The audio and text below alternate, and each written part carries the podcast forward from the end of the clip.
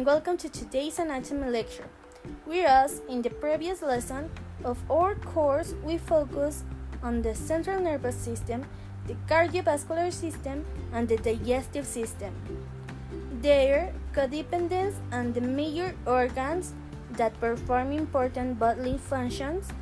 Today, we will discuss the skeletal system and the muscular system.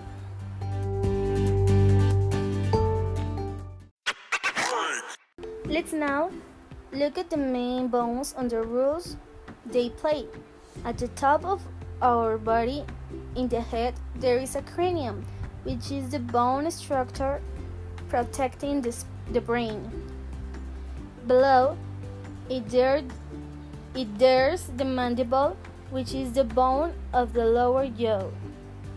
It moves vertically when we eat or speak.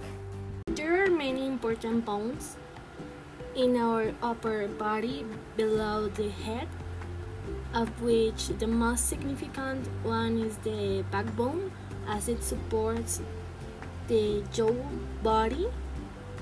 It consists of 24 vertebrae, which are small bone segments. These are very sensitive, and any damage to them may result in a serious disorder, disability, or even death. Other crucial bones of the upper body are the structures, which are related to our upper limbs. At the top, there are the clavicle and scapula, the bones that our shoulders contain. Extending down from the shoulders is the humerus, the bone in the upper part of our arm, followed by two bones forming a forearm, the radius and the ulna. In the middle of the upper body, there is the rib cage, which is an enclosure protecting crucial organs such as the heart and lungs.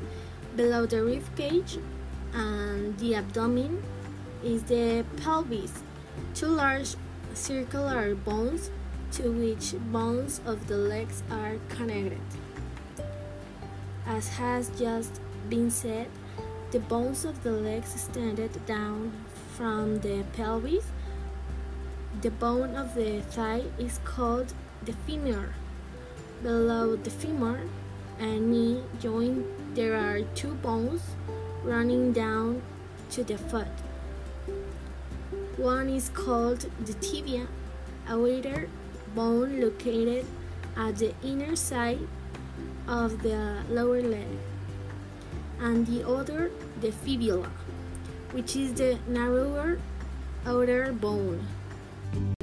Although one of the functions of the skeletal system is movement, humans would not be able to move were it not for the muscles which are connected to the bones by tendons. Most experts claim that the human body is comprised of around 639 muscles.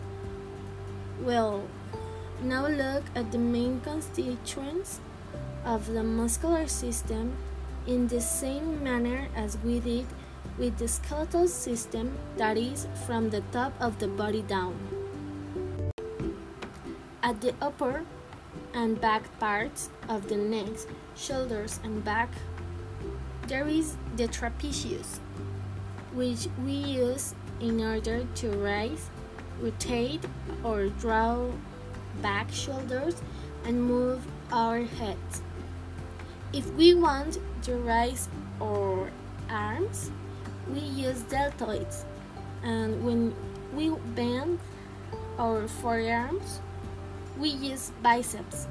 When we want to get up and move from a lying to upright positions, we use the abdominals, which are the muscles located around the stomach. Then, when we stand up and move around, we use the glutes. Uh, the muscles of the buttocks and the quadriceps, which are large muscles located in front of the thighs. Finally, when we want to stand on the toes, we use the calf muscles, namely the gastrocnemius and the soleus, the former being larger than the latter. We have just gone over the major constituents of the skeletal system and the muscular system.